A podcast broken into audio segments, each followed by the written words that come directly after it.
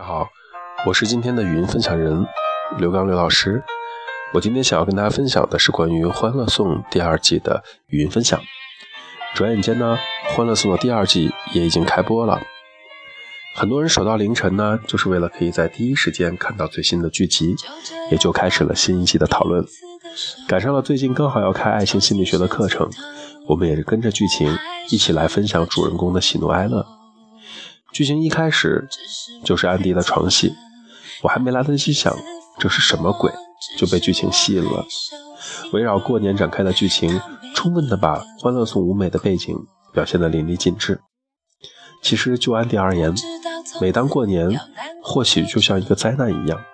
说是去度假，实际上更像是找一个地方在逃避。不仅仅是因为失恋，还因为只有过年是忙不起来的时候。忙不起来的时候，就不得不面对内心的寂寞和孤独，还有失恋的痛。就算是休假，也没有地方可以去，选择一个人去海边度假疗伤，其实只是找一个没有人认识自己的地方，默默的舔伤口而已。过年是一个全家团聚的地方，可是安迪连家都没有，去谁家都显得不合适。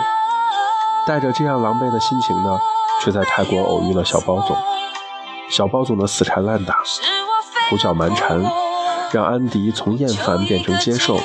虽然很被动，但却是一个孤独寂寞灵魂可以感受到最真实的温暖。电视剧中的小包总，故意的在安迪面前刷存在感，赶不走，骂不跑，即使做一些伤自尊的事情，也是死皮赖脸的游荡在安迪的旁边。很多人觉得搞笑之余呢，也觉得爱情就应该是这个样子的。没错，坏坏的男人总是更吸引女人，特别是那些有过很多段恋爱的情场高手。他们知道说什么样的话，女生会喜欢；做什么样的事情，女生会觉得温暖；怎样的刷存在感，女生不觉得讨厌。安迪多次释放禁止靠近的冷空气，可是这些魔法攻击对小包总都是失效的。小包总做的这一切似乎很浪漫。但这不也是爱情里的套路吗？还记得有人说过“自古深情空余恨，还是套路得人心”。套路放在真心里，就是爱的创意；套路放在有心人那里，就成了心机。电视剧里的小包总和安迪呢，肯定会有一段幸福快乐的爱情。可是现实中大部分的故事，就是好女孩爱上坏男孩，然后发现好男人的故事。从心理学的角度而言呢？焦虑型爱上了回避型，最后找到了安全型，最终幸福快乐的生活在一起。安迪的疏离和冷漠，都源自于内心的不安，以及对亲密关系的焦虑和恐惧。不安全感强的人呢，就是这样，要么不相信别人，怀疑每一个人；一旦相信一个人，就一股脑的相信一个人，不留下一点点的理智。他毫无保留的试探起点，不就是这样吗？相对于安迪的新年，樊胜美的新年呢，过得就很扎心了。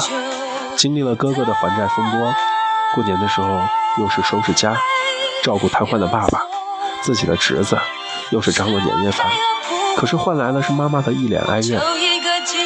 好不容易遇到一个好男人，眼看着灰色的生活有了点温暖的颜色和期待，可是不好的事儿还是接踵而至。男友的妈妈作为一个过来人。理所当然的心疼自己的孩子，作为一个过来人，我刚才吃螺丝了。男友的妈妈作为一个过来人，理所当然的心疼自己的孩子，坚决的反对他们在一起。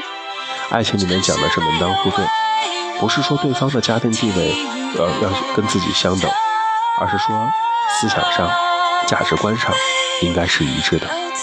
人和人的相处呢，不能有屈辱感，一旦有了屈辱感，地位变得不平等，那么关系。也很难变得亲密而持久了。关于更多的内容呢，随着《欢乐颂》的热播，我们也会努力的做更多的心理学互动和分析。最后安利一下，这个月硕博心理有爱情心理学的课程哦，欢迎结合《欢乐颂》舞美的故事，参与到我们的课程互动中来。这里是硕博心理，请记得，不管你在哪里，世界和我陪伴着你。我们在这里提供爱、陪伴、成长、自我实现和温暖。大家可以通过我们的呃公众平台来收听我们的语音分享，也可以关注荔枝 FM，搜索“硕博心理”来关注我们的语音分享。我们期待有更多有趣、温暖和有温度的心理学的知识跟你互动。今天的语音分享到这里就结束了，谢谢大家。